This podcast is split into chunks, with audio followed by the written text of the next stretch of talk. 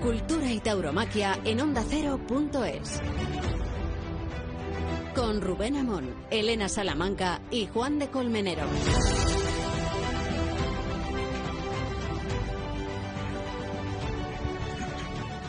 Bueno, fue en tiempos de, de Rubalcaba, en 2011, cuando los toros transitaron del Ministerio de Interior al de Cultura. Era la forma de reconocer institucionalmente los méritos artísticos y estéticos de esta manifestación y también de despojarlos de esta absurda tutela que los toros dependieran de la policía. Ocurría así porque en los tiempos de su origen los toros formaban parte de los, de los acontecimientos de desorden público y tenían que intervenir las autoridades para calmar la furia de algunos aficionados. A la plaza se entraba por el ruedo y de ahí viene el concepto de despeje de plaza y los alguaciles son la figura que desempeña hoy el despeje de plaza naturalmente sin espectadores. Encabezan ellos el paseillo. Los toros pasaron de interior a cultura, pero hay remedio de algunas costumbres que padecemos diariamente en la Plaza de las Ventas, porque los palcos de las ventas los preside la autoridad competente, que es un inspector de policía o un comisario. Tengo un poco confundidos los nombres, ellos se reparten esa responsabilidad, pero tengo bastante localizado el inspector Magán. Espero que nunca tenga yo problemas con la justicia, porque puede que me represalie a mí, como ayer represalió a Ginés Marín. Le negó la oreja porque quiso, porque la autoridad es él y lo hizo prevaricando. Dice el reglamento que cuando se pide una oreja por mayoría hay que concederla. Y el público la pidió por mayoría, enseñando los pañuelos y gritando. Pero el presidente dijo que no. Y debió llevarse la llave de la puerta grande a casa y ha debido dormir con ella debajo de la almohada. Y no sé si ha dormido bien Ginés Marín esta noche. Porque le quitaron la puerta grande y se la quitó un policía. Que te robe un ladrón está entre lo previsto. Pero que te robe un policía. No me parece digno de respeto fue protagonista el inspector Magán de esta fechoría de otra, porque también decidió a él que no se debían lidiar seis toros que trajo García Grande, que trajo justo Hernández a su compromiso de Madrid. Le pareció que no reunían las características de bravura de trapío necesarias y se quedaron en casa y por eso la corrida al final se remendó con toros muy grandes y con un sobrero de buena vista del que luego preguntaré aquí a los invitados del día vamos a mantener en enigma todavía esta cuestión. Es una pena que, que los espectáculos tengan que decidirse no por la voluntad de los espectadores, ni por el mérito de los toreros, ni por el esfuerzo del ganadero, sino por lo que le parezca a la autoridad, que se llama incompetente, pero hay que ver, ayer no pudo ser más incompetente.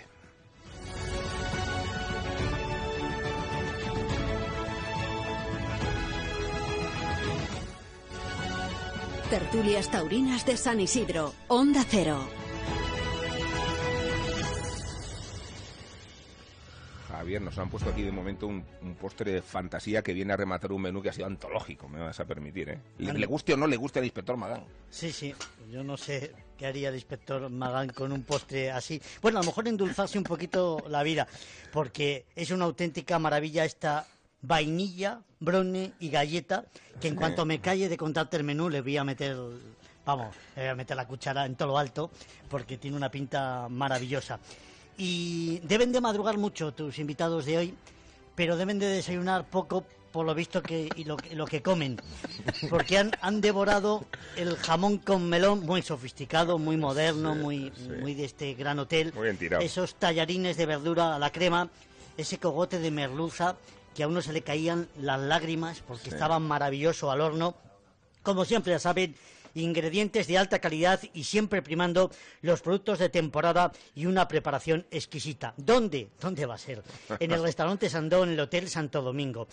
Calidad, comodidad, un restaurante Sandó que ofrece a todos sus clientes que vengan a comer o a cenar la primera hora de parking eh, gratuita. ¿Y por dónde se entra? ¿No Dilo te lo tú, sabes dilo tú, dilo tú. Por la calle San Bernardo, number one.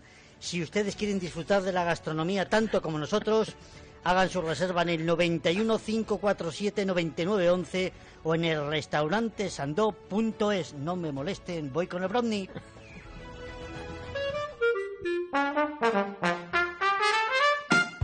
Bueno, esta, esta sintonía, esta careta que decimos técnicamente, debe sonarle a muchos oyentes, sobre todo los que oyen Onda Cero. A otros oyentes de otra radio en realidad nos interesan. y es la forma que hemos elegido para presentar a Marta García ayer. Buenos días, digo, buenas tardes, Rubén Amón.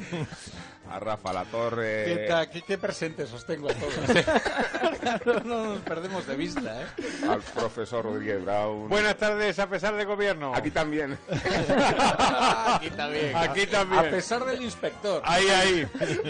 Ya Félix José Casillas. ¿Qué tal? Eh, al profesor lo llevo viendo todo el día. Donde hoy está el profesor. Yo, Pero cuéntalo por qué, cuéntalo por qué. porque- sí, le, le he visto desayunando cuando tomamos por la mañana el, el café. Yo le, llevo la, yo le llevo la prensa. Ahí está, Yo ahí suelo está. llevar la prensa.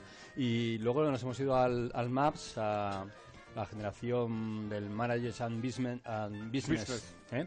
Y, y me he encontrado al profesor firmando libros, pero es que luego me meto en la sala a ver a uno de los ponentes y resulta que sale el profesor y la entrevista. Y claro, y, y ahora llego aquí al hotel y sigue el, el profesor aquí. o Es sea una pesadilla. Sí, dilo, sí, sí. dilo, dilo. Genial Bruce Dickinson. Eh, lo dejo ahí, ya está. Que Ya sé que venimos de a hablar de, Iron Maiden. sí, No, claro. hablamos de, de rock Sí. duro, no te preocupes, que, que- que eso es lo que pasa casi siempre en las ventas. En la parte seria tenemos una invitada especial, que es Rocío Romero. Torera, ¿qué tal? ¿Cómo estás? Buenas tardes. Cordobesa Torera. La hemos visto hoy día triunfar en Madrid, no en las ventas, sino en Vista Alegre. A ver si serán por aludidos los empresarios de las ventas. ¿Qué te parece esta forma de debutar aquí en el programa con esta gente tan exótica? Pobrecilla. Eso sí que Bueno. no nos lo habían llamado, los exóticos. Vamos a echar seguramente una, una buena tarde y, y bueno, pues agradecida de que, de que me hayáis dado la oportunidad de estar aquí. Ahora nos cuentas tu historia que es muy interesante. Eh, nos la contaba antes que nadie Juan de Colmenero, que también ha podido desempeñarse de sus actividades políticas. De la zarzuela aquí prácticamente. ¿no? De la zarzuela aquí, sí, con la España que torea. Yo pensaba, yo pensaba, A ver, yo ¿qué pensaba pensaba? ¿Qué que pensaba? no ibais a ser capaces ¿De qué? de venir. ¿Nosotros? Nosotros veníamos. Pero si somos capaces de cualquier Como cosa. si fuera la primera tertulia a la que venimos sin tener dicho- ni idea, de verdad. y, y- y- y he dicho, y he dicho de eso, de eso nada. Aquí van a estar del primero hasta el último. Eh, sí, efectivamente, de zarzuela aquí, Rubén, pero, pero esto es, eh, esto es lo auténtico, esto es lo verdadero. Lo otro ya veremos. El otro es un teatrillo. Bueno, luego, luego habrá Juan que... de, porque nos dijeron que nos iban a hacer una oferta astronómica y luego era una oferta gastronómica. Gastronómica, que yo. Pensé que nos iba a arreglar la vida este donde rodo. Pues no. ya ves. Y No, con de- la- de Onda Rodo solo vivimos algunos. y, y qué distinta hubiera sido Juan de la tarde de ayer. Y, Mm. ¿La viste tú también? Rocío? No la, no la he podido ver entera, pero sí que, bueno, el último toro de Ginés sí lo vi Sí. y bueno, pues he leído algo. No, lo decía porque eh, cuidado que ayer fue una tarde difícil por todo ese baile de corrales que hubo por la mañana. Lo fue también porque no tuvo suerte Castella con su lote. eh, Álvaro Lorenzo tampoco. Álvaro Lorenzo tampoco.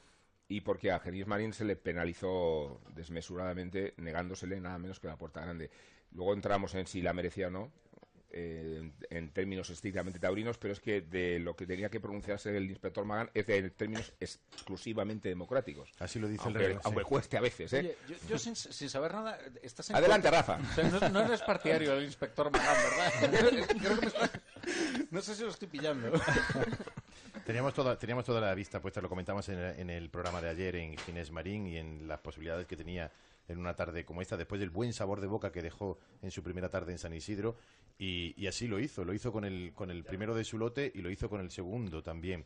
Y cómo redujo la embestida, es verdad que le tocó el mejor lote porque la corrida de, de Domingo Hernández, eh, con los remiendos que, que- que tuvo, eh, pues tampoco, tampoco fue de lo mejor que hemos visto, más bien eh, irregular y, y- y mala en cuatro toros al menos, en cuatro toros, nefasto el, el- el primero que no era de la ganadería, desde mi punto de vista, y, muy irregulares el, el- resto, es- excepto el lote precisamente de, de Ginés Marín. Tampoco era fácil su, su segundo, que por culpa del pinchazo primero, y, y a pesar de la buena estocada eh, cuando, cuando repitió la suerte suprema, pudo, pudo cortar esa oreja porque así lo dice el reglamento y porque así lo pidió de una manera abrumadora ayer en la Plaza de Toros de las Ventas. El capricho de nuevo del palco presidencial.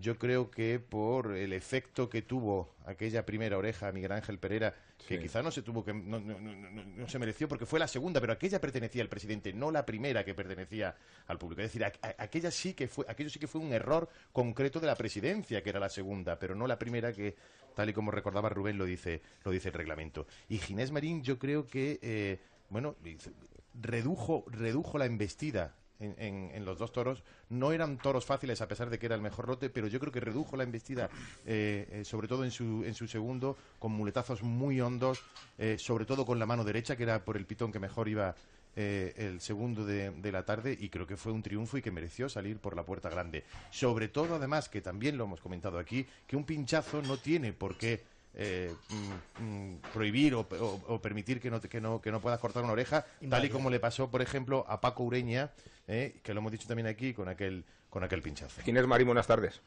Buenas tardes. ¿Qué tal estás? Pues bien, bien, tranquilo y contento, la verdad.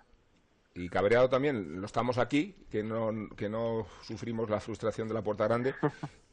Imagino que tú también tendrás tus momentos de indignación, ¿no?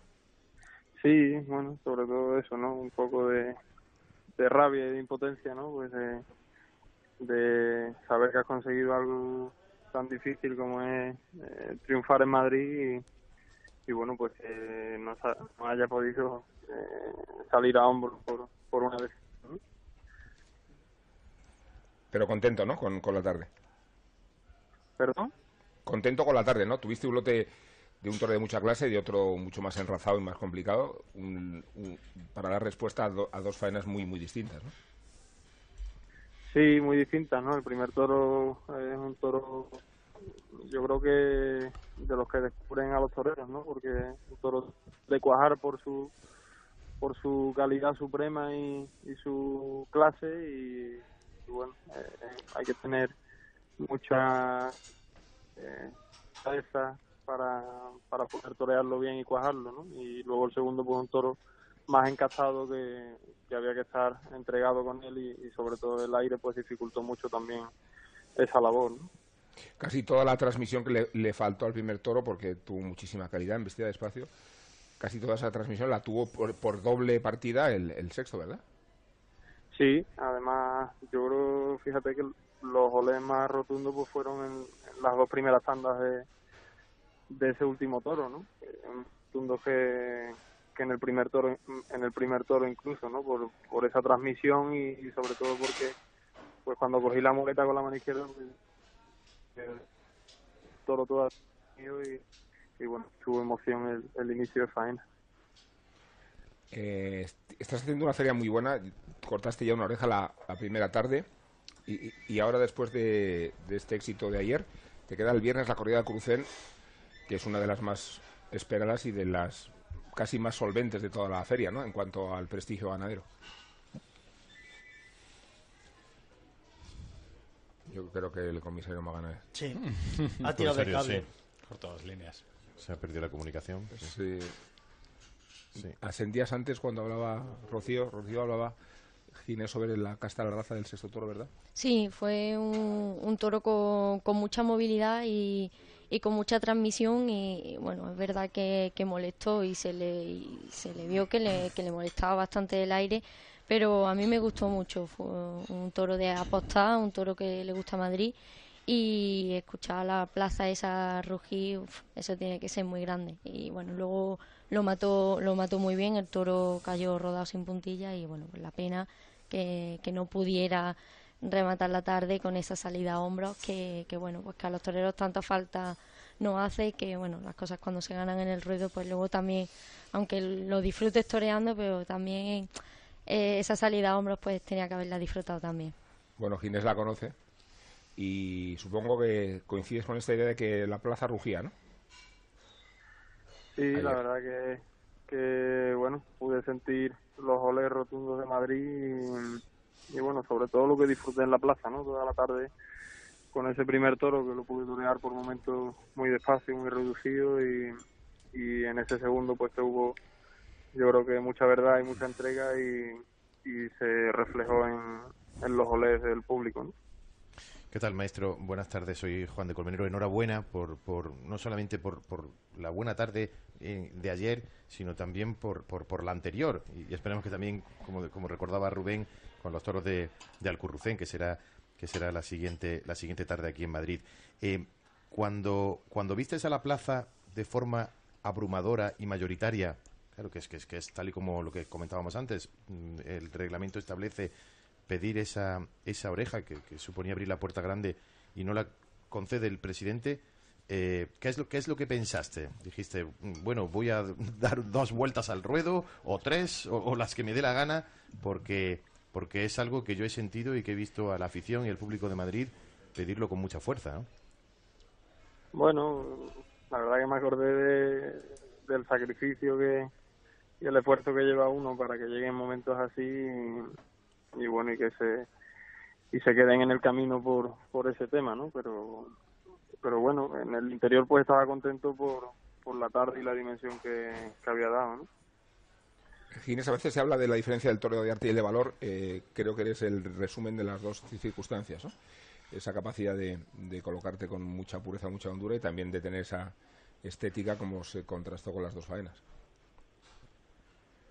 Sí, bueno, yo creo que eh, un torero debe reunir muchas condiciones y, y yo creo que ni el que es simplemente artista o bonito, ni el que es solamente valor, pues yo creo que, que debe de reunirse esas dos cosas y conjuntarse y, y bueno, pues es lo que intento. ¿no? Bueno, Ginés, pues esperando que te salga un toro de Acurucén como el que te sirvió para cuajar como figura en Madrid, te deseamos mucha suerte y fuimos de los que aireamos el pañuelo con mucha insistencia, ¿eh? que lo sepas. ¿eh? Sí. Muchas gracias, muchas gracias. Un abrazo, gracias. Un abrazo. Tú sabes que esta faena se pudo ver, eh, No Javier, en el sé. canal 66 de Movistar, pero no solo esta. Puedes ver la Feria de San Isidro entera, la de San Fermín que viene, la de Bilbao. Y no solo eso, es que si decides abonarte, porque no sé si lo eres, el No, no, primer mes, abonar el primer mes es gratis. ¿Sabes dónde? En el 67. En Canal Toros de Movistar, así es. Ser alternativo es ver lo que quieres ver. Vive tu pasión por los toros con la Feria de San Isidro. En directo y en exclusiva en Movistar Plus. Con reportajes, análisis de las mejores faenas y programas especializados. Contrata Canal Toros en el 1004 y tiendas Movistar. Y disfruta del resto de la temporada taurina.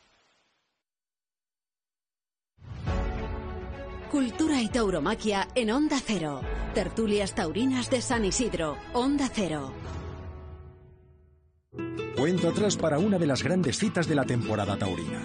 La Plaza de Toros de las Ventas se viste de gala el 12 de junio para la corrida de la beneficencia con el rejoneador Diego Ventura y los diestros Julián López el Juli y Diego Urdiales. Compra tus entradas en las-ventas.com.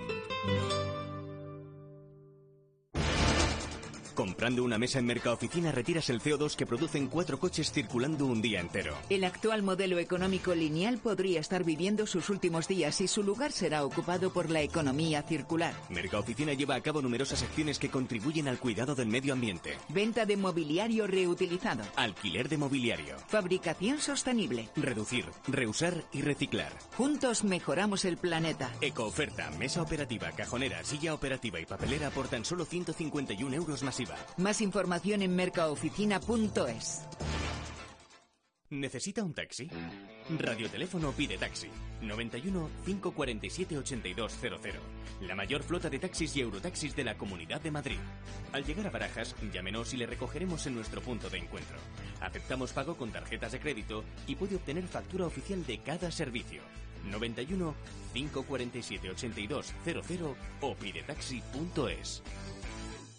La rentabilidad del alquiler se llama Alquiler Seguro, única empresa que garantiza el cobro puntual de las rentas el día 5 de cada mes. Alquiler Seguro. Llama ahora 902 37 57 77. Alquiler Seguro. Protección a propietarios 902 37 57 77.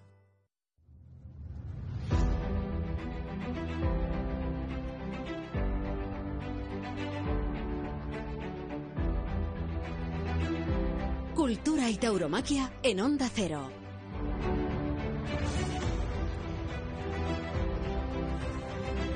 Bueno, aquí seguimos en el Hotel Santo Domingo, seguimos en magnífica compañía. Está la, la España que madruga en bloque, con excepción de Carlos Alsina. Me ha llegado algún mensaje de por qué no viene Carlos Alsina hoy. ¿Y por qué, por qué, por qué, por Porque- qué? Porque no ha sido invitado. es- Ah, es por eso, claro. Yo me imaginaba, mi ma- ya me imaginaba que sí, este debe ser la famosa cortesía. No os habéis dado cuenta de una cosa. Él todas las mañanas trata de dirigir el programa, pero no Sí, lo consigue. no lo consigue. No lo habíamos notado. ¿no? Hoy, No. hoy le ha hecho el boicot al otro. Ahí, ahí ¿Eh? está. Y- ahí está. Y lo ha dejado encerrado en la emisora. Digo, "Cré- Ahí. créeme. Esta silla vacía, entonces, esta silla vacía eh, Es- es la es de honor, Alsina, ¿no? Esta silla vacía. Eh, bueno, está con nosotros también la torera Rocío Romero, que no sé si te gusta más torera o torero, que te gusta más torero, que sí. No sabía. Y Lo- pone el alma en el ruedo, claro. No, porque es que no conozco a ninguna mujer torera que le gusta que, que le llamen torera y prefieren llamarle torero, ¿no? Pues como concepto. ¿verdad? Sí, eh, yo entiendo que, que esto es de torero. De hecho, en mi carnet de profesional pone novillero con picadora. Entonces, yo, pues, soy un novillero más Muy igual bien, que el resto y, y ya está. Bueno, se preguntaba Félix José Casillas por la silla vacante. En realidad no era para Carlos Alsina, sino para Elena Salamanca. Qué honor, qué honor, por favor, qué honor. Hoy ni postre, Elena. Qué. Ay, ni Tú eres postre. más de la España que trabaja, ¿no? Sí, que madruga y trabaja, de todo un poco. Sí, sí, qué Que- honor, ¿eh? Qué honor tenemos hoy de tener a, a los compañeros de que, am- que, que madrugan, que madrugan mucho. Hay que También te decir que- imagino estupefacta, ¿no? Por, la, por lo que pasó ayer, ¿o no? Sí, la verdad que, vamos, estupefacta, ¿por qué? Porque no le dieron la segunda oreja a Ginés, ¿no? Uy, por ejemplo. sí, sí, la verdad que sí, porque además... por el baile de corrales, porque se rechazaron seis toros, por, por todas esas circunstancias que tuvieron que ver con la autoridad. Sí, y que bueno, que al final demuestra que, que nunca deben ser protagonistas ellos, ¿no? Eh, quien debe ser protagonista es el toro y el torero, que son los que están abajo, y quienes deben mandar en el espectáculo hasta cierto punto, pues es el público, ¿no? Quien, quien quiere premiar al torero que ha visto la faena, pues, pues son los que deben mandar. Lo que sí está claro es que salió otro excelente toro y que lo tenemos que apuntar entre los mejores de la feria y pues llevamos ya casi una decena, ¿no? Y, y eso es una nota muy muy positiva y que a Ginés pues bueno le queda una tarde más y debería rematar de manera contundente eh, su paso por San Isidro que está a puntito a puntito de que suceda y, y puede suceder. Félix, ¿tú sabes que en México, por ejemplo, la información No. taurina va en la sección de deportes? Sí, bueno, eso sí, eso sí es verdad. Y aquí yo creo que en España hace tiempo que También. también, estuvo metida dentro de... En el Marca todavía. El diario, Marca diario todavía. Marca, efectivamente, Sí, lo sí, tiene. sí, Y el sí, diario sí. AS lo tenía. sí, El diario AS también lo tenía, sí, sí, Sí. cuando éramos, cuando éramos pequeños, vamos. Yo... Pero Marca sí, Marca lo sigue Marca lo manteniendo. sigue manteniendo. sigue manteniendo. Marca lo sigue manteniendo. Al sí, mismo sí, crítico, de hecho, Carlos Sí. Ilián. Ajá. Eh, y en México eh, toda la información la eh, va en la sección de deportes. O Mm. sea, cuando un informativo o un periódico hablen, a- abren la sección taurina, Mm. siempre van en el bloque de deportes. Los toreros son deportistas en general, ¿no? Son muy buenos deportistas. Sí. Rocío antes comentaba que había estado entrenando. Claro. Claro, sí, sí, sí. Sí. ¿Qué es lo que hace un deportista? Que hace que hace un Mucho torero. trabajo físico, ¿a que sí? Mucho, sí. Aparte del físico, la mente también es muy importante, pero el- la parte física eh, tiene mucho peso y yo el año pasado que estuve lesionada eh, siempre le he dado mucha importancia al físico, pero ahora se la doy todavía más porque físicamente bien hace que mentalmente mm, y que llegue a donde a donde quiere y a donde y a donde sueña entonces para mí es muy importante y le dedico mucho tiempo ¿Qué trabajar más? El- ¿La parte de, de piernas o es un, digamos, un completo? Porque también, lógicamente, usáis mucho brazos, muchos los hombros. En completo, eh, sí que eh, yo, por ejemplo, eh, corro eh, para toda parte de cardio y de las piernas y luego, bueno, pues entrar a matar, el toreo de salón, eh, todo eso para fortalecer los brazos, aparte de pues corregir aspectos técnicos que y bueno, pues matizar cosas que has visto en el campo, que has visto en, en alguna novillada y bueno, pues también gimnasio, en fin, todo lo Ujú. que sea deporte y moverte, todo es bueno. Lo que pasa es que las pulsaciones delante del toro serán distintas a las pulsaciones que se tienen cuando uno está corriendo, ¿no? ¿Eh? Ahí Bueno. no notas el corazón, ¿no?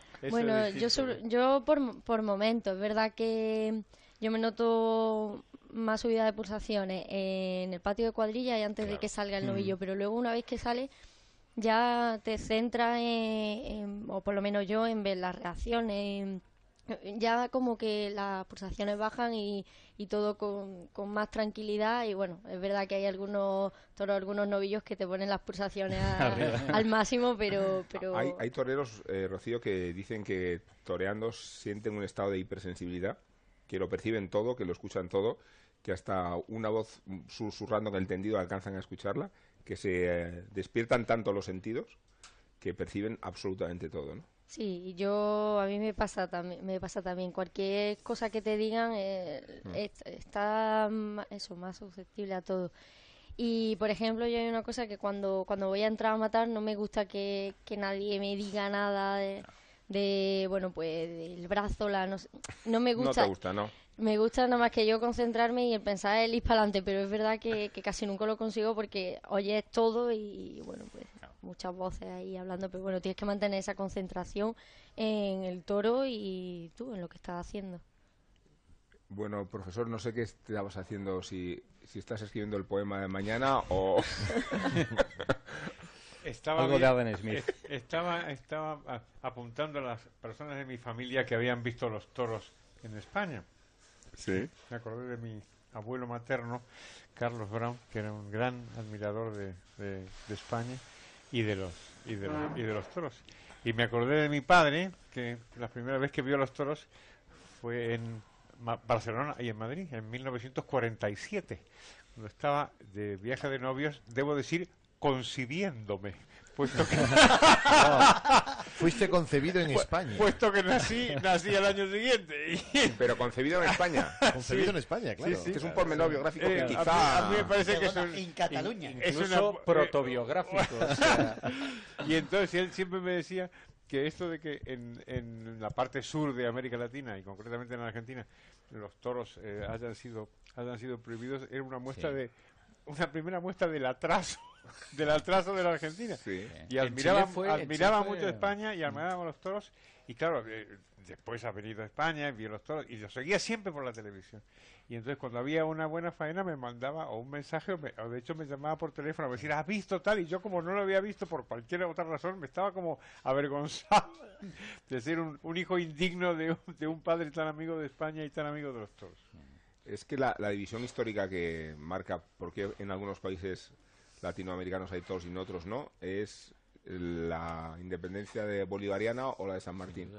Y la independencia de San, de San Martín interpreta a los toros casi como un símbolo de lo español absoluto, de que hay que distanciarse. Lo bolivariano, en cambio, lo cultiva hasta asimilarlo. Y por eso hay toros en Venezuela, en Colombia y bueno, México no tiene nada que ver, en Chile fue la, la, primera medida que se toma tras la independencia es prohibir los toros. Sí, ¿verdad? Como para abolir, digamos, cualquier resto de lo español, ¿no?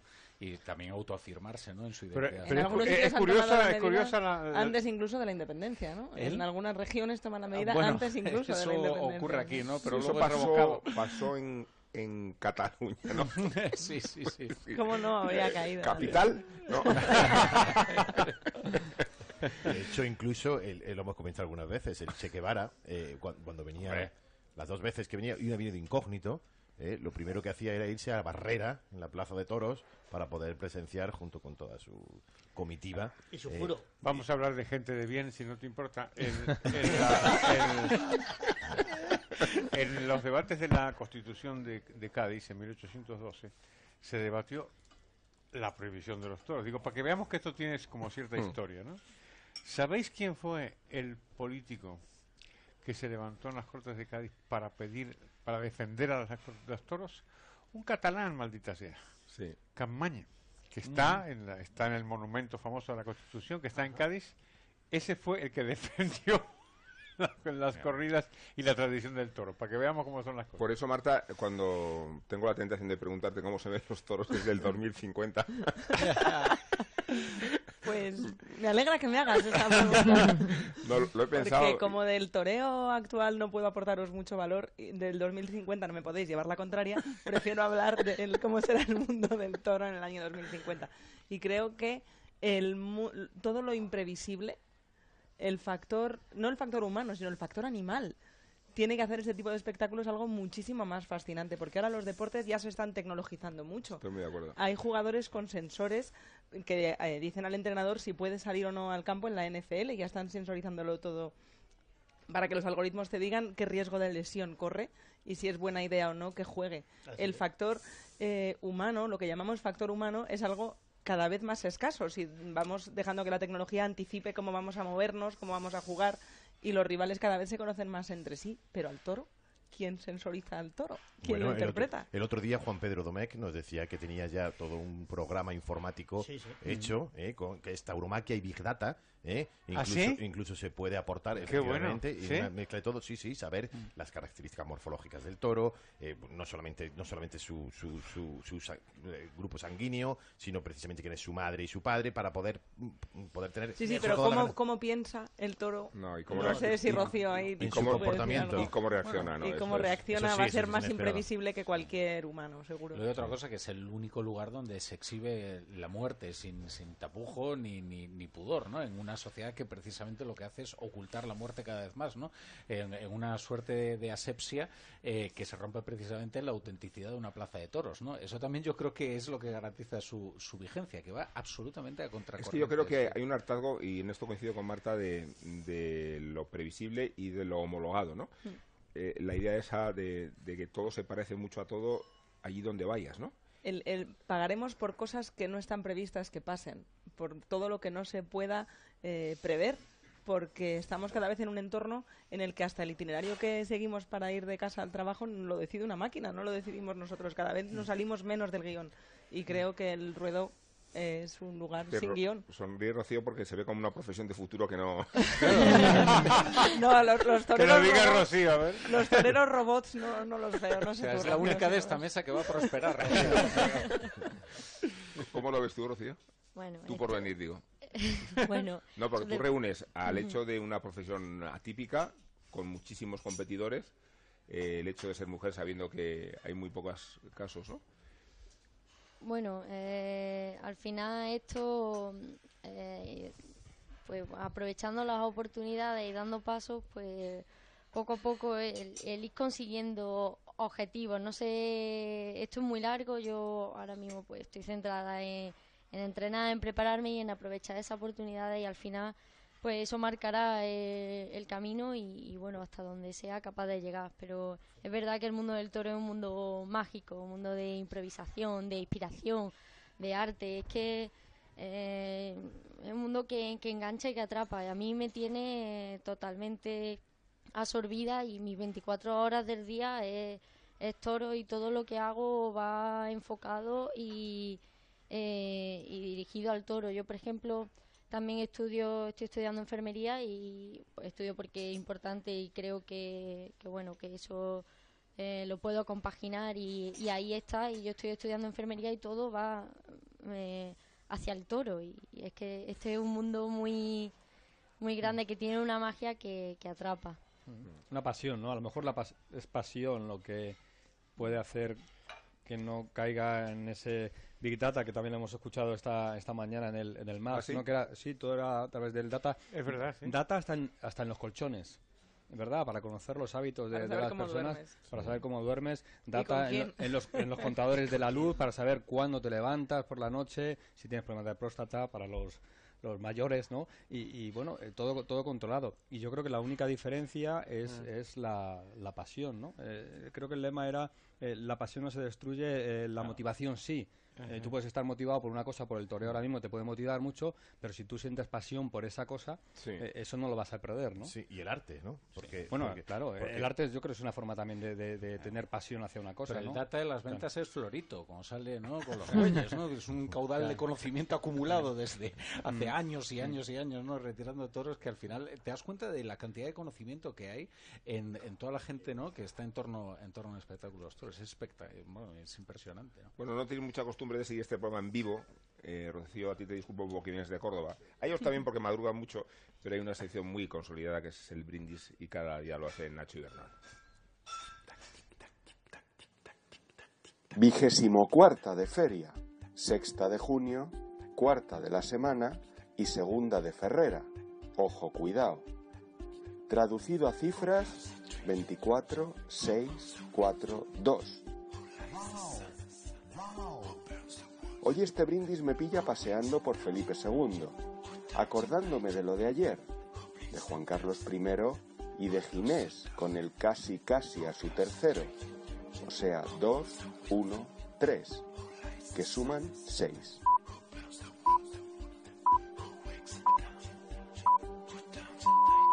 Un señor gritaba, por cierto, desde el 7 de Madrid, y desde el 8 le contestaban.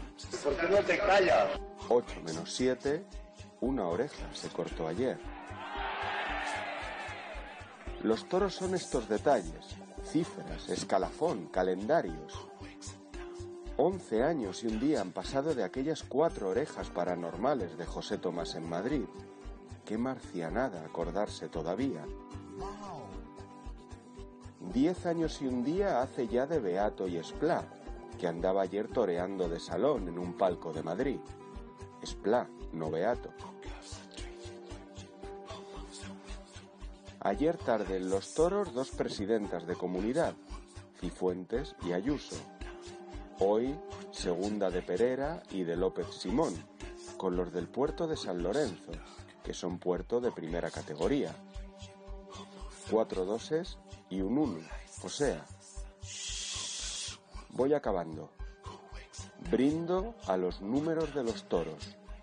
Tres, dos, uno, ya. ¿Por qué no te callas?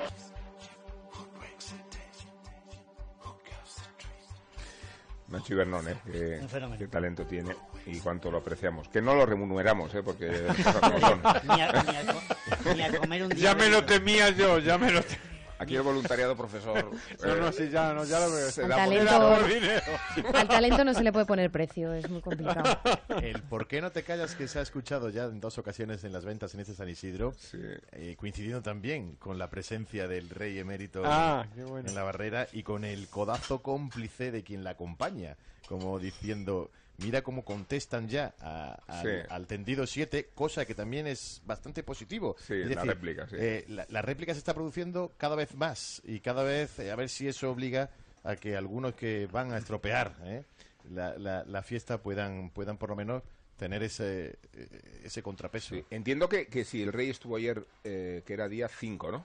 Sí, ayer cinco. ¿Es su despedida definitiva de la vida pública? ¿Los toros se consideran vida pública? ¿Puede ir asistiendo a...? Me imagino que seguirá asistiendo, ¿no? Si va al palco, Sí, un poco de Haga lo que quiera, ¿no? pública. Hurtarle los toros. va al tendido. Va al tendido. Va al tendido, entonces... O sea, al claro, palco, no. claro. O sea, lo que no puede hacer Claro. es presidir la corrida de beneficencia, ¿no? Como hará el, Eso el es. hijo. El hijo tendrá que presidir la corrida de Y beneficencia, claro. Carmen Calvo viene el día 15 a la Feria de San Isidro. Porque no sé si tenéis la sensación de que os está rompiendo un poco el tabú, que Sí. algunas fuerzas políticas han Sí. abusado del hecho identitario y que otras están despertando. No sé si vivís... eh, Bueno, es que han visto que lo- los toros no solo quitan votos, es que también los dan. Y ahí habían habían renunciado muchos partidos, y que, que hay, hay políticos en todos los partidos muy aficionados a reivindicarlos. Sí, no sé. El otro día fue Ábalos. eh, Sí. Y bueno, de- lo, lo que es una verdadera bendición es que vayan políticos de izquierda. O sea, vamos a dejarlo claro, ¿no? Porque al final es donde está verdaderamente el tabú. Eh, yo creo que. Bueno, no, no, no sé si sería tan optimista, porque al final es verdad que. También hay un, un enorme nicho animalista que está por explotar y hay muchos partidos que tuvieron un compromiso muy fuerte con los toros y lo abandonaron a la vista de que podían, eh, digamos, pescar en un caladero de votos como el animalista poniéndose perfil en este tema. Y hablo de Ciudadanos, por ejemplo, sí, sí. donde eh, eh, la resurrección política de Albert Rivera después del fracaso de Libertas viene tras la prohibición de los toros en Cataluña y cuando se abraza Serafín Marín y, y demás y de repente ahora mm, parece que casi es mejor no hablar de, de las mascotas no que, que acudir a los toros pero sí eh, eh, al menos eh, sí han percibido que no solo resta eh, votos eh, de los toros no Pues yo me, yo me alegro mucho que de pronto se haya vuelto a replantear este asunto, porque parecía que estaba sentenciado, ¿no? Como que de, de pronto se impone una, una determinada forma de pensar y entonces resulta que al parecer nadie puede objetarlo, ¿no? Y, y obviamente no es verdad. Y entonces que, se, que se- la gente pueda plantear otra vez que los toros son una maravillosa tradición, que es una tradición milenaria. es decir, o- o- obviamente no es no es española, es española por supuesto, pero Sí. es an- antiquísima, al menos desde el Minotauro. o sea, al menos desde el Minotauro hay toreros, ¿no? Y que se pueda reivindicar y que uno pueda hacer frente a esta idea supuestamente progresista que es la, la idolatría del, del animal, identificándolo con el humano, Yo encuentro que es una buena señal. Es un Hay- motivo hay para el optimismo. hay una- hay No, una- no, espera, déjame decir esta frase. No, no, no solapéis los turnos. Ahí solapé. ¿Cómo le- Estábamos cómo- encendiendo cómo el le debate cómo le gusta? No, Todos a la vez, ¿no? No, piséis. Marta. Sí, me, parece que abordar el debate de los to- toros en a favor o en contra olvida una tercera España que creo que es mayoritaria, que es a la que le da igual. Y eh, tal vez no quite tantos toro, no tantos votos el ser aficionado al mundo del toro porque en- hay una gran ignorancia en la que me incluyo con Mm. respecto al mundo del toro en la que no va a definir mi voto si alguien está a favor o en contra porque no, no soy Mm. aficionada tengo y, y desde la ignorancia reconozco que mm, escucho a los que saben tanto de un de una manera de pensar como de otra Pero también porque hay materias que yo creo que escapan al plebiscito. Claro. Y a, y a cómo van a gestionar la vida Sí, pública yo, es que yo no te puedo nada hablar que de, de una actividad como lo es esta minoritaria, pero justificada, y, y no necesariamente tengo que decidirla en función de un referéndum binario que dice sí o no, Claro, el bien claro, o el mal, es ¿no? que es el- que el- es... Sí. De todas maneras, la política entra en una fase espasmódica en todos los aspectos, ¿no? O sea, de repente parece que nos movemos en función de determinados impulsos. Ah.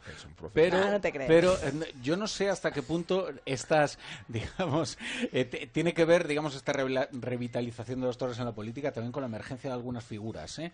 como Roca Rey o como en su tiempo Sí. José Tomás. ¿eh? José Tomás atrajo a, a parte de la cultura progresista también a las, a las plazas de toros y empezaron a acudir y se empezó a hablar de los toros con la perfecta naturalidad transideológica con la de que, se hablaba ya hace tiempo. eh, Rafa, los toros siempre han sido progresistas y además lo hemos Claro. dicho muchas veces. Desde su nacimiento del toreo a pie siempre ha nacido del pueblo y ha sido una cosa bastante, vamos, de todo el mundo, no ha tenido nin- ninguna significación.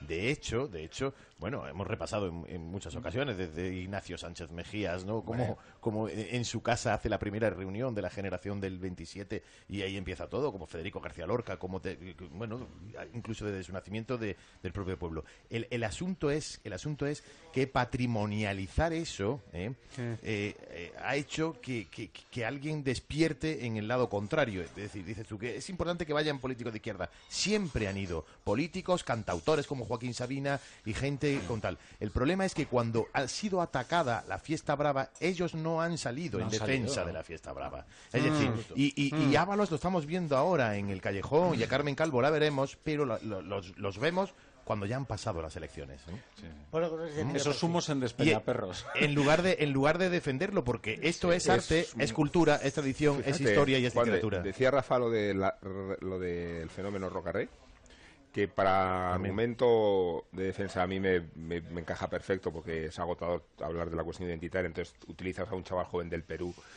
El otro día pusimos dos veces el himno. El himno, sí, sí. El himno largo, largo. El himno del Perú. Necesitamos rellenar un poco de tiempo y... y- Si no te gustó, espera a escuchar el argentino. no, bueno, largo, ¿no?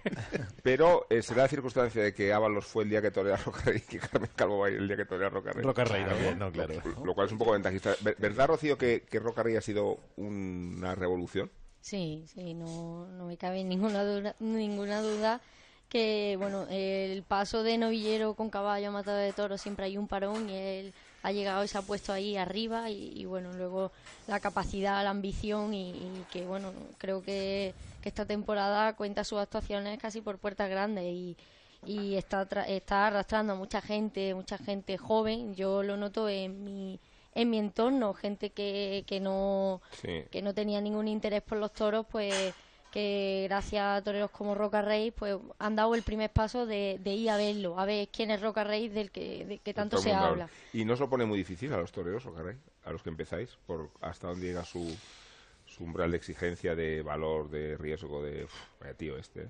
Bueno, eh, también es, como dice él, una motivación, ¿no? Porque el ver, ver hasta dónde ha llegado, bueno, a dónde, hasta dónde ha llegado, no, hasta dónde está llegando que, y, que, y que no se le ve techo, eso es una motivación para ver que, que, bueno, pues que las cosas se pueden conseguir y como él la ha conseguido y, bueno, pues lo mira y dice, joder, ojalá, ojalá yo algún día pudiendo hacer todo eso y es una motivación. El otro día nos contaba, muy gracioso, Román el torero valenciano, nos contaba que el torea tres tardes en la feria y sus amigos le decían, sí, Romano, me gustaría ir a verte, pero... La del día 30, la del día 30. Puede ser el día de Roca Rey. Qué barbaridad, le decían eso, po. Sus propios amigos. ¿Será posible? y Qué él- barbaridad. Y él le decía, ¿pero a quién quiere ver? ¿A Roca Rey o a mí? Y dice, no, Pero- no, no, a pero ti, ya, a ti. Pero ya puestos. me, me- me gustas mucho tú, pero... Pero, pero si podemos coincidir, y entonces Roman decía, tranquilos, el que más cerca voy a ver a Roca Rey va a ser yo, que hago el pasillo. decía Rocío, decía Rocío una, una- cosa que es importante, que también el empresario de, la, de Plaza 1 el otro día nos decía aquí en este mismo programa, que es la afluencia de gente joven, eh, ese repunte que está habiendo también. Y que se- Efecto onda rueda, ¿no?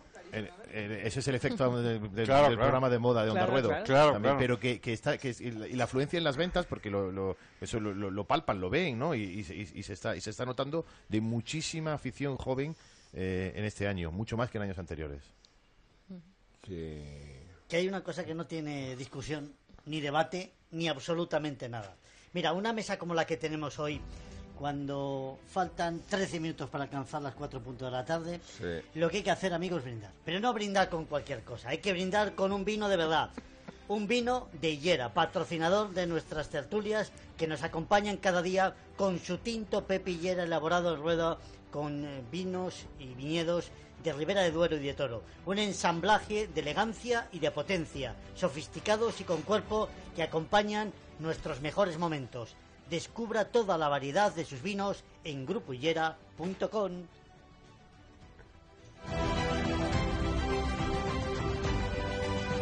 Tertulias taurinas de San Isidro, Onda Cero.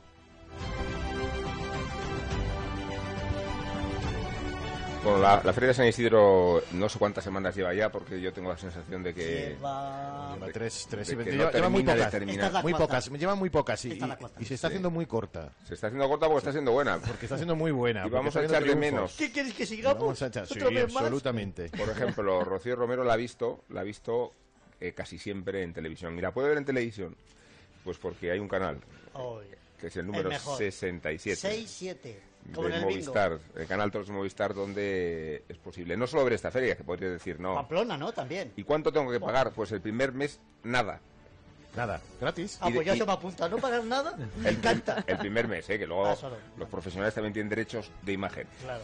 Y después puedes ver la feria de Pamplona, puedes ver la de Bilbao, la de Speite, a todas las ferias. ¿La de Zamora? La de Zamora. Hay que negociarlo eso, ¿eh? Para San Pedro, no pongas esa cara... Bueno, de momento las que te he dicho cara de Miura, ¿eh? están garantizadas. Eso es 67, ¿no? De Movistar, sí. Ser alternativo es ver lo que quieres ver. Vive tu pasión por los toros con la Feria de San Isidro. En directo y en exclusiva en Movistar Plus. Con reportajes, análisis de las mejores faenas y programas especializados. Contrata Canal Toros en el 1004 y tiendas Movistar. Y disfruta del resto de la temporada taurina. La rentabilidad del alquiler se llama Alquiler Seguro, única empresa que garantiza el cobro puntual de las rentas el día 5 de cada mes. Alquiler Seguro. Llama ahora 902 37 57 77. Alquiler Seguro. Protección a propietarios 902 37 57 77. ¿Necesita un taxi? Radioteléfono pide taxi. 91 547 8200. La mayor flota de taxis y eurotaxis de la Comunidad de Madrid. Al llegar a Barajas, llámenos y le recogeremos en nuestro punto de encuentro.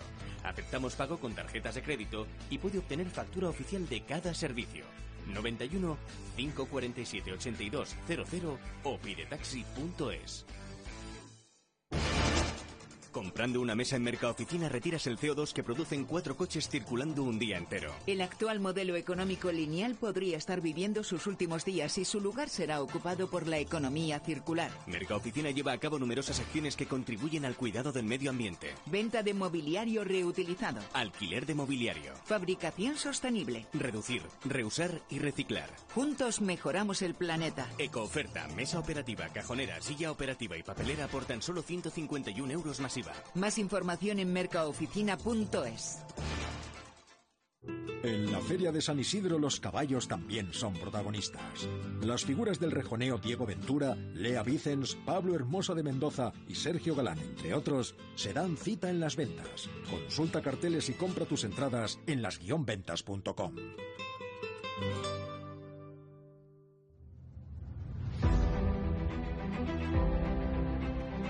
Cultura y tauromaquia en Onda Cero.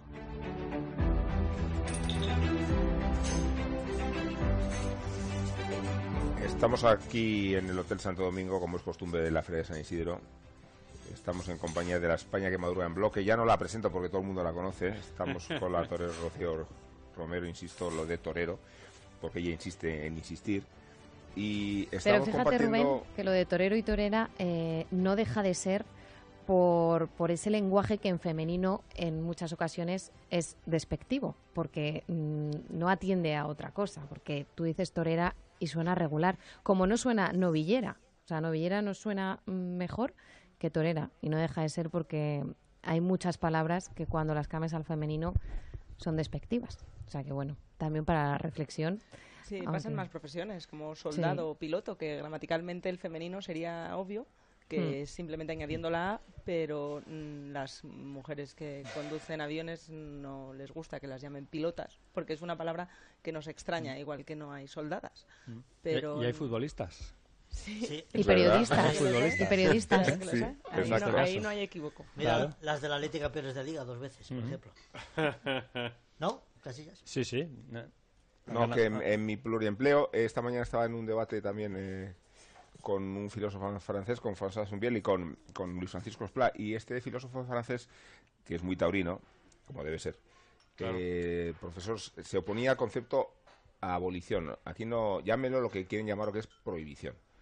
Y decía, porque la abolición no suena a la extirpar de la sociedad una especie claro. de mal como si fuera la es. esclavitud, Esclavitud, claro. o como si fuera es. la pena de muerte. Es.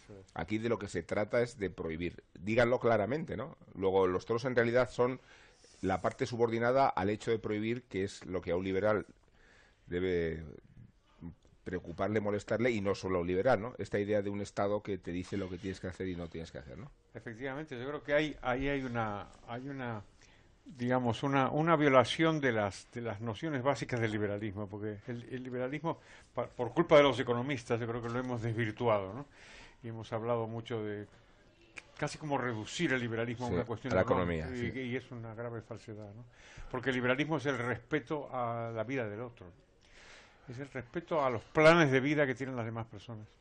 Y por eso el, el- el liberal lo que tiene que hacer es apreciar las tradiciones, apreciar las costumbres, apreciar lo que el pueblo hace y huir como de la peste de estos planes de los, de los arrogantes que quieren organizar la sociedad. ¿no? Y yo creo que esto se remonta, si hemos hablado antes del Minotauro, podemos remontarnos hasta Platón, esta idea de que hay un grupo de filósofos que van a organizar la sociedad porque ellos son los sabios y los demás no sabemos nada. ¿no?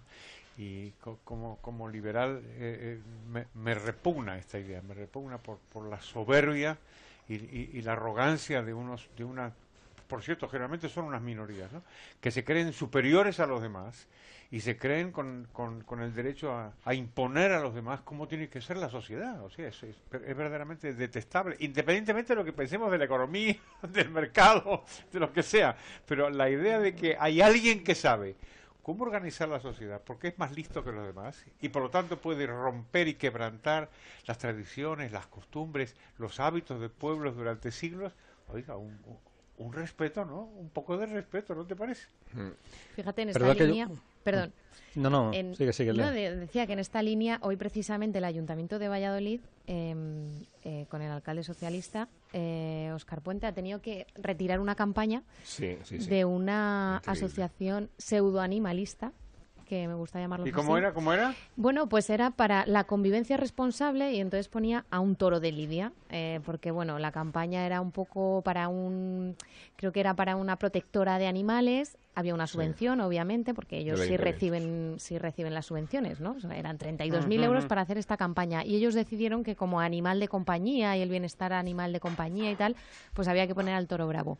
Esto yo creo que hace cinco o seis años era impensable que Eh. el lobby, vamos a decirlo así, taurino, que era inexistente, presionase a un ayuntamiento para que retire algo que es eh, incorrecto y irresponsable, pues ha sucedido, ¿no? Eh, la Fundación de Toro de Lidia se puso en contacto con el Ayuntamiento de Valladolid y han tenido que retirarla, entre otras cosas también porque esta asociación había puesto el logo del Ayuntamiento de Valladolid. Por lo tanto, por eso la protesta iba dirigida directamente al ayuntamiento.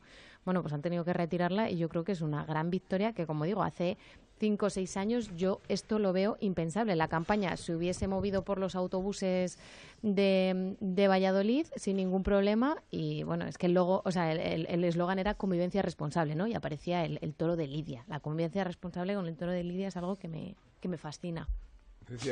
Félix, No, yo quería, como me alinea un poquito con, bueno, un poquito no todo, con lo que ha dicho Marta, yo no soy aficionado a los toros, yo no he estado nunca en la Plaza de Toros de las Ventas, no he estado nunca. No sabes lo que te pierdes. De conciertos sí, eh, de, de, toros no, pero, pero bueno, eh, escuchando y, aprendiendo como estoy aquí en, en, esta tarde, pues me sorprende un poquito, ¿no? Que de momento hemos hablado de, parecía de, la pérdida de, afición y que iba a desaparecer el toreo por, por sí solo, por sí mismo, porque se iba a, morir. Ahora escucho a Juan, desde el otro día Borrascas también me lo dijo, que hay mucha gente joven que va a la plaza, que está creciendo la gente joven que va a la plaza. Y por otra parte también mm, veo esa eh, diferencia de los políticos que, que necesitan al, al, mundo del toro para, para ganar votos y, otros que necesitan eliminar al mundo del toro para ganar votos. Entonces, hmm. la sensación que tengo yo es que hay como dos extremos de una cuerda y que el mundo del toro está en el, en el medio y que no vamos ni en una posición no estamos ni en una posición ni, ni vamos a ir a otra, ¿no?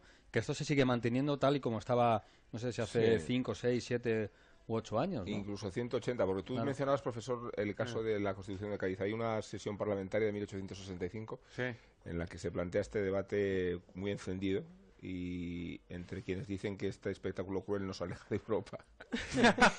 qué bonito, 1895. Qué bueno, qué y entre quienes lo defienden con tanto ahínco, ¿no? Como, como si fuera nuevo, ¿no? Eh, yo creo, mi padre Santiago me decía una frase muy buena eh, de dos trogloditas delante del toro Altamira diciendo la toroma que se acaba, ¿no? Qué bueno. esto se acaba, esto no puede durar, no puede durar. a mí me parece el debate de siempre. A, mí me parece el... historia, ¿verdad? Pero es que a lo largo de la historia además ha habido, si, si, si estamos ahora mismo en una crisis que yo creo que, que, se está repuntando, incluso esa crisis que ha podido haber de hace 5, 6, 7 años, eh, eh, a lo largo de la historia ha habido crisis bastante peores en, en, en este país en, la tauromaquia, pero muchísimo peores. Y nunca, nunca han terminado. Nunca pero, Juan, yo creo que la diferencia ahora, no sé cómo lo veis, está en que antes los toros tenían un enemigo, que era el antitauronismo, y ahora se impone un modelo de sociedad que es el animalista, hmm. que se ha convertido casi en un movimiento de liberación animal. Eh, que no que lo, para quien los toros es casi una meta volante porque el objetivo es la transformación de una sociedad que nos indica cómo debemos comportarnos en el futuro con los animales hasta el punto de otorgar una categoría casi humana, ¿no? Pero fíjate, yo creo que eh, si hay algo que pone en peligro la, afición al, toreo, eh, me parece, siguiendo con lo que decía Félix, que no es tanto los animalistas o el movimiento antitaurino como la indiferencia, en la mm. falta de aficionados al toro, que es verdad que durante muchos años no era cool que te gustaran los toros y había entre la gente joven mucha indiferencia. Si se consiguen con grandes toreros eh, y toreras, me vas a permitir, eh, conseguir ganar afición, seguro que eso es lo que realmente mm, puede frenar la eventual y posible desaparición que lleva 200 años eso es cierto, hablándose. Eso es cierto y, y, aunque efectivamente creo que, está habiendo un repunte, pero la, realidad estadística tampoco dice eso. Es decir, lo eh, Por eso digo que no son los animalistas, es que nos da igual los toros. Entonces se, vaciarían las Vamos a ver, vamos a ver. con datos de instituto, lo hemos, lo hemos recordado aquí alguna vez, datos del Instituto Nacional de Estadística. El segundo espectáculo de masas con muchísima diferencia con respecto al fútbol en este país son los toros. ¿Eh? No mm. hay ningún sitio donde reúnan a 25.000 personas durante un mes, durante todos los días. No existe. No existe ningún espectáculo que, que ocurra eso. Pero no solamente en Madrid, en Madrid, en Valencia, en Sevilla, en Málaga, en Pamplona, en Bilbao. El problema es que sean siempre los mismos 25.000. Eh, bueno, no, pero eh, eso sí, efectivamente, ahí sí, que hay que hacer pedagogía, que hay que hacer pedagogía, que hay que hacer tal, que el hecho de que vaya gente joven, el hecho de conocer, porque muchas veces viene desde el, por el desconocimiento. Claro, claro, a eso me por refiero. El desconocimiento. A eso me refiero, el, que, el que se pierda la afición. Yo me acuerdo cuando era pequeña que siempre había toros en la tele. Eh, que, que, era la pelea con por y hacerlos atractivos y hacerlos atractivos y hacerlo de otra manera y, y, y, bueno venderlo en definitiva ¿no? Rubén, ¿pu- ¿puedo decir incluso dos cosas o no? Sí, adelante. Uy, dos. Por favor. parece- Al menos una que se emita. La, la otra. no, quiero decir dos, dos cosas. Y después quiero preguntarle a Rocío sobre la segunda. La Adelante, el programa es tuyo. Muchas gracias, muchas gracias. No, sí, a partir de ahora ya tu, tu puesto de trabajo otra vez es prescindible. Yo lo siento, lo siento mucho. En esta, esta, esta paradoja, es, es paradójico esta idea de los, los supuestos protectores de los animales, al final se los terminan cargando. Y, y- y lo hemos visto en el caso de la, de la caza, pues más de una vez. Ahora en algunos países africanos se ha vuelto a permitir la caza de, de elefantes o de rinocerontes porque es que si estaba prohibido se acababan los elefantes. ¿Cuál era la, capital de Botswana? ¿Cuál era? Esa- ese es un caso.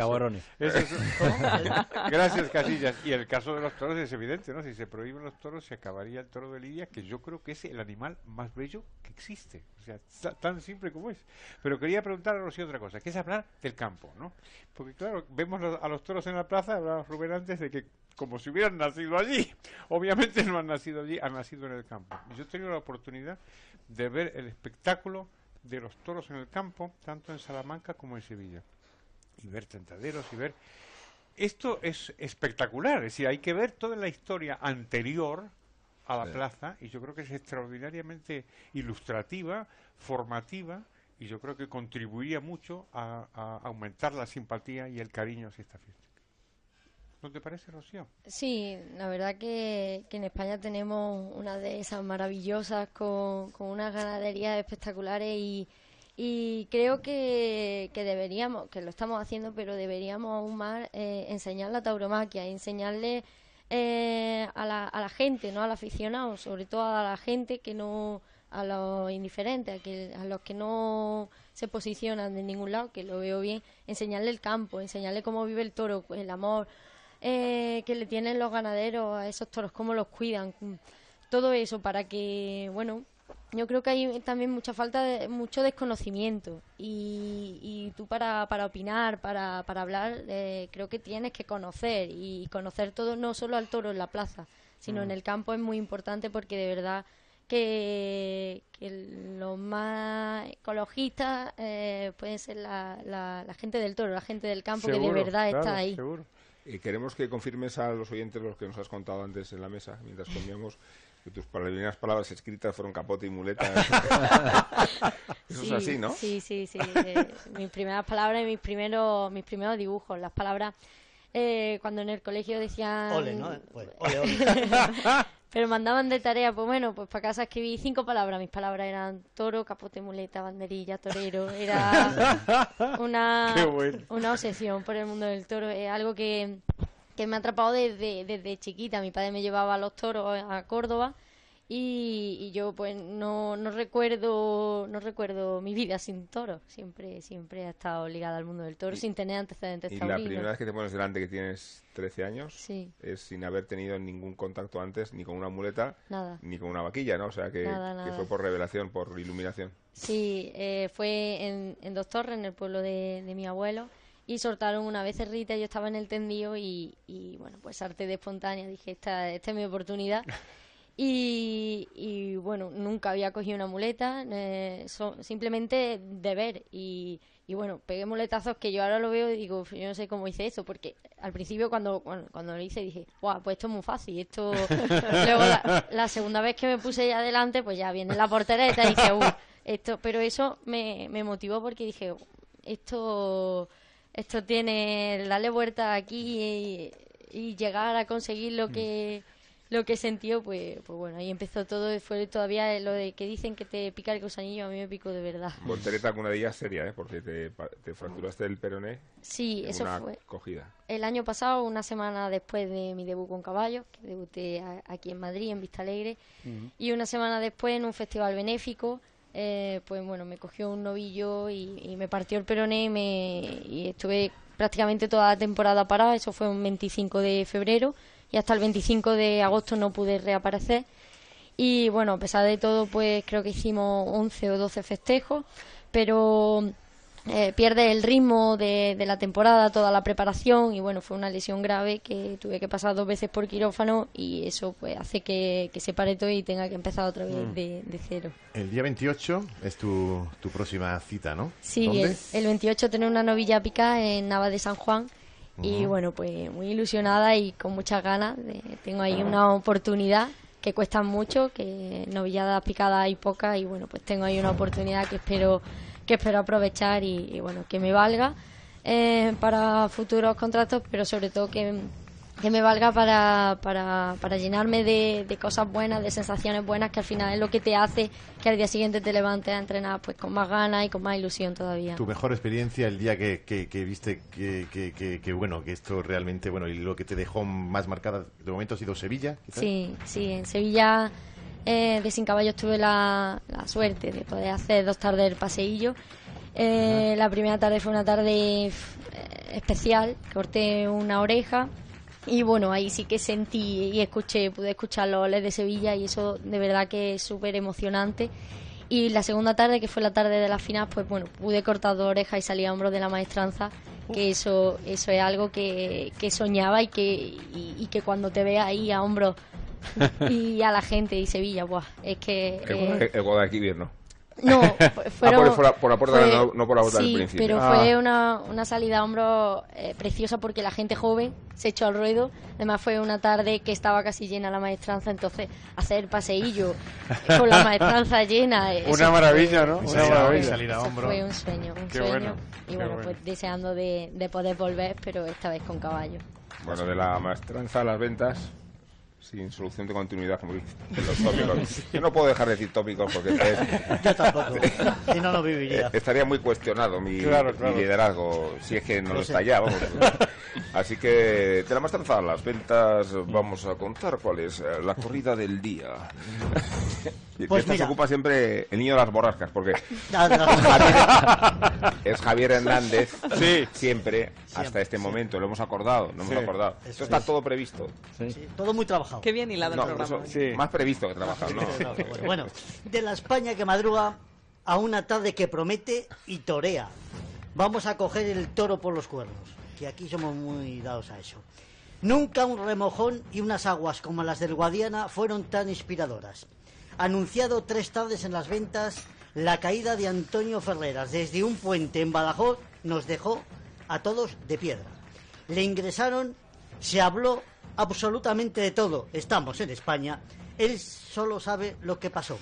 La empresa aguantó el tirón y el pasado 1 de junio el de Puebla del Prior hizo una faena de primor, sublime, eterna, bueno, insolente, despreciando la vida y que ya está en la puerta grande y en la leyenda de las ventas. Antonio Ferrera, un torero como el Guadiana que aparece y desaparece, capaz de salir dos tardes en 2006 por la puerta grande, de encerrarse con seis toros, recibir Marta, dos cornadas, Sí, dos, Marta, dos sí. cornadas, Dos cornadas, Sí, dos. para Marta.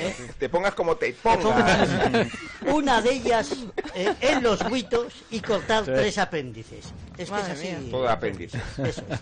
Una grave lesión en el brazo izquierdo en las temporadas 15 y 16 le hizo desaparecer como si fuera Bale dos temporadas para volver a resurgir como el Guadiana. Hoy hará el paseillo cantando la canción del puente.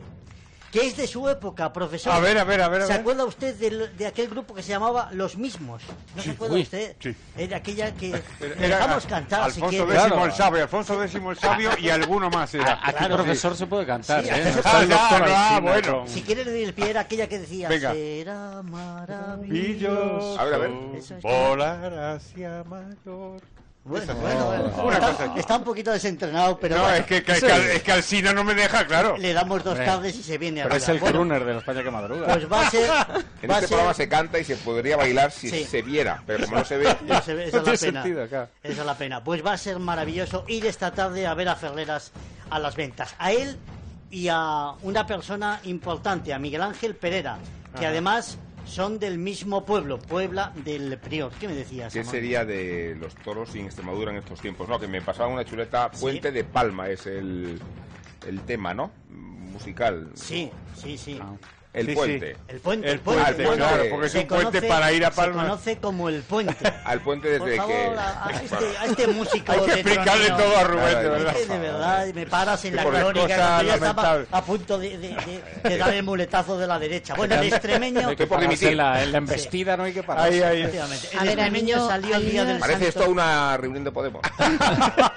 No, en esa solo habla uno, de hecho, ¿no? Claro.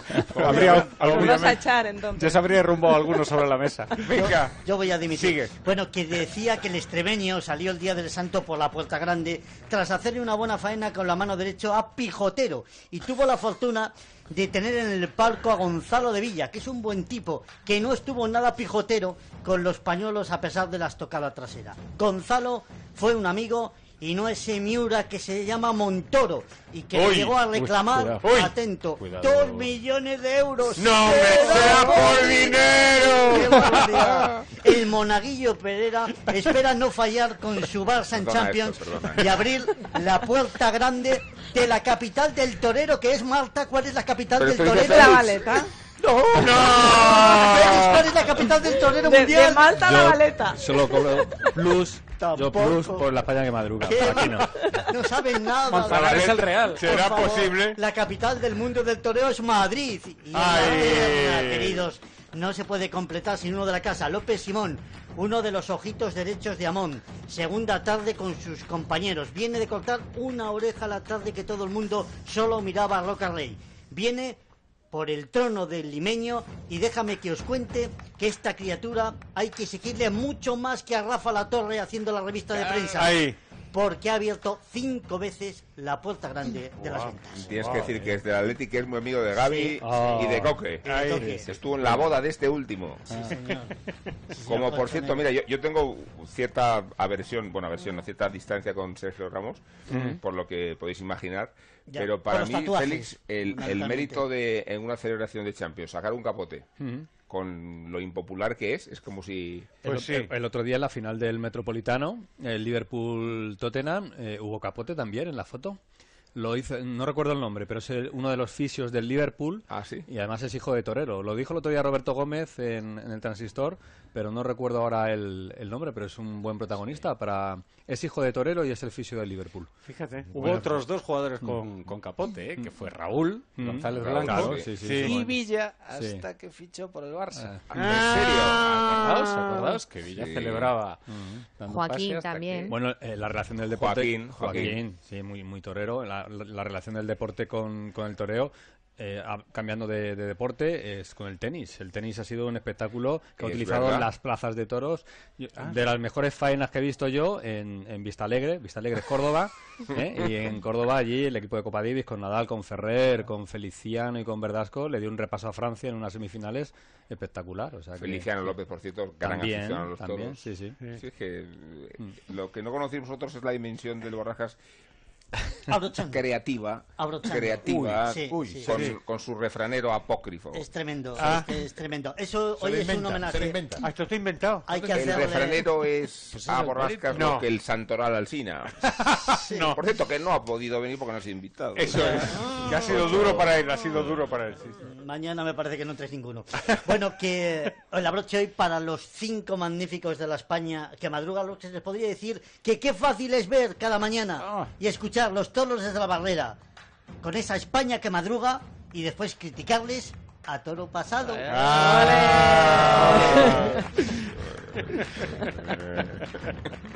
Pequeña maldad. Esto, esto no lo cobra, ¿no? El borraje Qué buena. tampoco. Ni, lo- ni lo otro tampoco. Ah, vale. De. Qué buen, qué buen toro. Enorme, qué, borrascas. qué buen, qué buen toro. Cumbre. El, el pijotero, eh, de Pijotero, Fuen- sí. de, Fuente Imbro. Sí. Ajá. Eh, es, eh, está catalogado entre los. Lo entre- tenemos eh, lo, apuntado. tenemos, lo tenemos apuntado como Sí. porque fue fue un toro muy muy importante eh, de para Pereira aquella tarde. Pijotero es un nombre maravilloso, ¿no? Sí. Desde Sí. luego. Y Montoro más todavía, ¿verdad? Uy, no me, no me provoques. ¿No hay ningún toro que se llame Montoro? Pues igual que, que haberlo, alguno ¿eh? que recaude. Ganade... Iba a decir ganadero. El toro Montoro te da una cornada allí donde Sí. no la esperas. De varias, de varias trayectorias, además. Pero es que si ve al torero de grana y oro, se queda con todo el oro. Ahí, ahí. Bien, dejamos el Festival del Humor. Vamos a hablar de toros. Sí, eso te voy a decir. Por favor, interven con, Con con, mesura. con la ortodoxia. Ahí está. Porque aquí del toro toro no se ocupa Montoro, se ocupa Juan de Colmenero. Ahí ¿a que está. sí? Así es. Y de Salamanca, y de Salamanca a Madrid, su majestad, el toro, Rubén. De nuevo los fraile. De nuevo la regularidad de un encaste emblemático. De nuevo una ganadería que ha ofrecido muchos triunfos en las ventas. El puerto de San Lorenzo. Los hermanos Fraile, que habían comenzado su andadura ganadera en 1956 con reses de origen parladé, se hicieron en 1976 con 55 vacas y cuatro machos de Lisardo Sánchez, que dieron origen a la ganadería de hoy, a la del puerto de San Lorenzo. El toro de Lisardo se ha diferenciado tradicionalmente del de Atanasio por tener los pitones más desarrollados, recordando el origen del conde de la corte, de la ganadería de Atanasio, y ser más bajos. Tienen gran esqueleto y ofensivas defensas. Es un toro que sale frío, yendo más eh, al tercio de varas. Se empeñan y se emplean bien con los de el, con el peto los del puerto. Es un toro que galopa, que tiene ritmo, que embiste con transmisión. De menos a más. A los del puerto hay que hacerle bien las cosas, sin prisas, para que obedezcan bien a los toques y embistan con nobleza y con suavidad. El año que marcó un antes y un después de la ganadería del puerto de San Lorenzo fue 1983. Al desorejar Julio Robles, al toro cigarro en las ventas, salió por la puerta grande el diestro salmantino y con ese toro de su tierra empezó una generación de toros. Luego vinieron los cigarreros y luego vinieron los Cuba. Si un nombre ha marcado el pasado año al puerto de San Lorenzo, indiscutiblemente es el Cuba. Cuba primero y Cuba segundo, cabría decir, porque no uno, sino los dos fueron los toros con ese nombre que elevaron a los cielos, a la vacada charra en San Isidro y también en San Fermín, premio al mejor toro de Pamplona y también en Madrid. Hay una relación de amor-odio entre el puerto de San Lorenzo y las ventas, pero sobre todo de amor, se quieren, se desean. La primera vez que lidiaron en Madrid fue en 1981 y desde ese año lo han hecho todos los años de forma ininterrumpida hasta la actualidad. Todo un récord. Y eso no se consigue si los resultados en la plaza no son óptimos.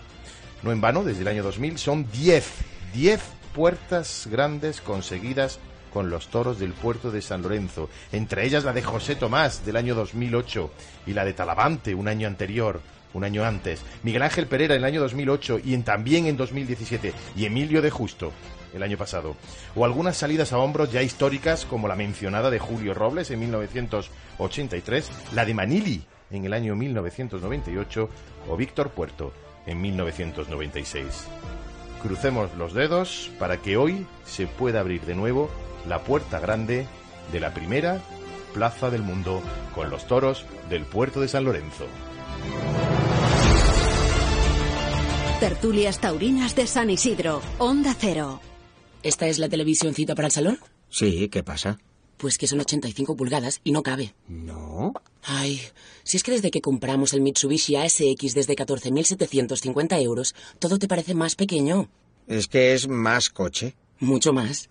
¿Y si quitamos el sofá tampoco? Tampoco, Paco, tampoco. Ven a conocerlo en nuestras nuevas instalaciones de B&M Mitsubishi Retail de Concha Espina 24 o visita nuestra web mitsubishimadrid.es. La rentabilidad del alquiler se llama Alquiler Seguro, única empresa que garantiza el cobro puntual de las rentas el día 5 de cada mes. Alquiler Seguro. Llama ahora 902 37 57 77. Alquiler Seguro. Protección a propietarios 902 37 57 77. Cuenta atrás para una de las grandes citas de la temporada taurina. La Plaza de Toros de las Ventas se viste de gala el 12 de junio para la corrida de la beneficencia con el rejoneador Diego Ventura y los diestros Julián López el Juli y Diego Urdiales. Compra tus entradas en las-ventas.com. ¿Necesita un taxi? Radioteléfono pide taxi. 91 547 8200. La mayor flota de taxis y eurotaxis de la Comunidad de Madrid. Al llegar a Barajas, llámenos y le recogeremos en nuestro punto de encuentro. Aceptamos pago con tarjetas de crédito y puede obtener factura oficial de cada servicio. 91 547 8200 o pidetaxi.es. Comprando una mesa en Mercaoficina retiras el CO2 que producen cuatro coches circulando un día entero. El actual modelo económico lineal podría estar viviendo sus últimos días y su lugar será ocupado por la economía circular. Mercaoficina lleva a cabo numerosas acciones que contribuyen al cuidado del medio ambiente. Venta de mobiliario reutilizado. Alquiler de mobiliario. Fabricación sostenible. Reducir, reusar y reciclar. Juntos mejoramos el planeta. Ecooferta, mesa operativa, cajonera, silla operativa y papelera por tan solo 151 euros masiva. Más información en mercaoficina.es. Cultura y tauromaquia en Onda Cero. Tertulias taurinas de San Isidro. Onda Cero.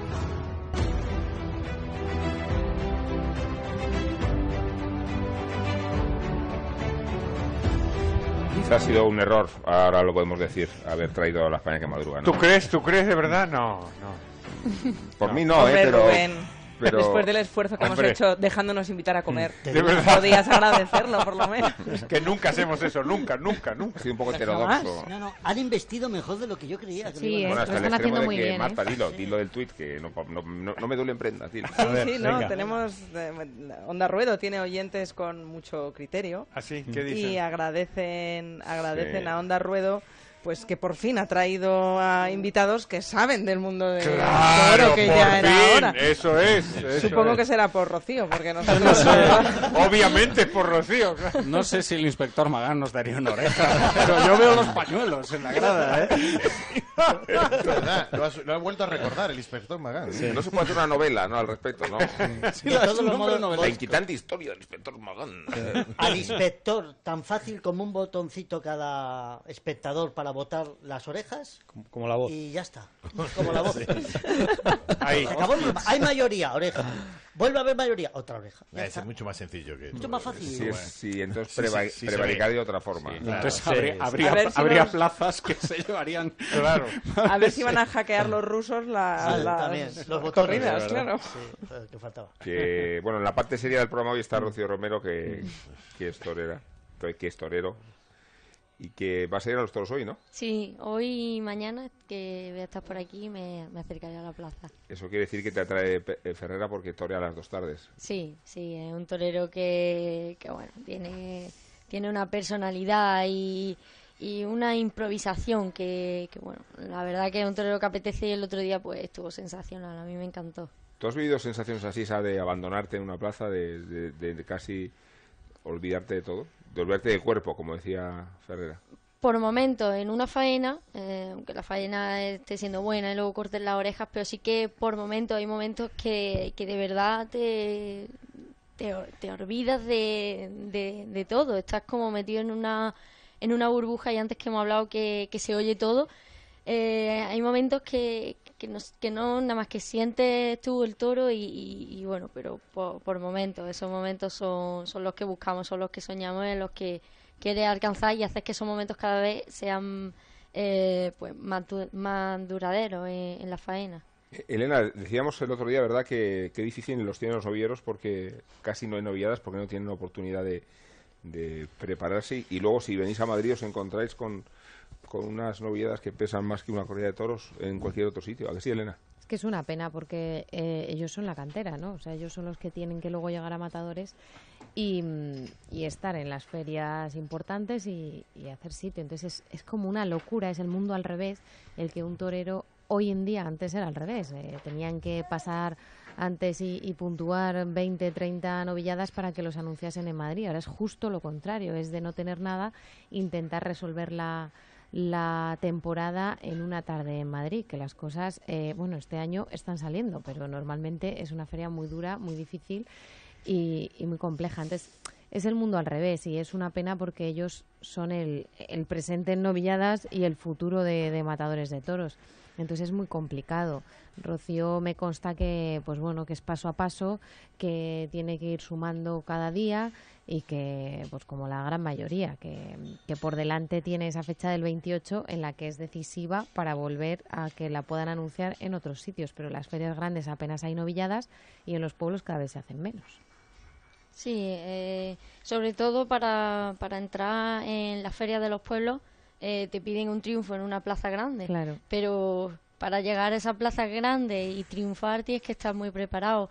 Y, y la preparación, pues, pues cuesta mucho dinero. Matar toros en el campo, eh, bueno, yo puedo hablar de, de mí y bueno, y de, y de muchos novilleros en general, que, que no tenemos ese dinero y ni esos medios para poder hacer esa preparación. Entonces, pues bueno, pues llamando a mil ganaderos, pues haciendo el, un poco mucho campo que se pueda, pero sobre todo, pues eso, eh, entrenando, que es lo que lo que está en mi mano, la preparación, aprovechando esos tentaderos, cada, cada embestida que te dé una vaca y cada oportunidad que te brinde un ganadero. Y, y bueno, pues cuando tengas la oportunidad, pues tener la capacidad y, y bueno, acordarte de todos esos momentos que has estado eh, entrenando y, y, y que tu motivación es que te pongan y, y poder dar eh, lo que llevas dentro y, y bueno, pues aprovechar esas oportunidades para que sigan saliendo, pero es verdad que que, que las novillas picadas pues pues está muy complicado. Yo, por ejemplo, de sin caballo sí que toreé mucho y sobre todo gracias a los bolsines. Hay mil bolsines y, y bueno, pues si triunfa y gana el bolsín te dan la oportunidad de torear una novillada y bueno, pues yo sí que gracias a Dios pues puedo hacer un buen rodaje y, y llegar a, por ejemplo, a Sevilla y, bueno, pues tener ese, esa confianza de que lo que está esté en mi mano, pues lo iba a hacer, iba a tener esa capacidad y esa y bueno, esa preparación. Pero es complicado, pero bueno, es como están las cosas ahora y hay que ser positivo y hay que hay que mirar para adelante con, con optimismo. Bueno, se acerca la hora de despedirnos. Son las 4 y 27 en cuestión de unos segundos. No me resisto a preguntaros qué, qué queréis hacer en este espacio radiofónico que Alcina nos deja. Ay, cuántas cosas. Yo, yo cantar, desde luego, yo cantar. Adelante, profesor.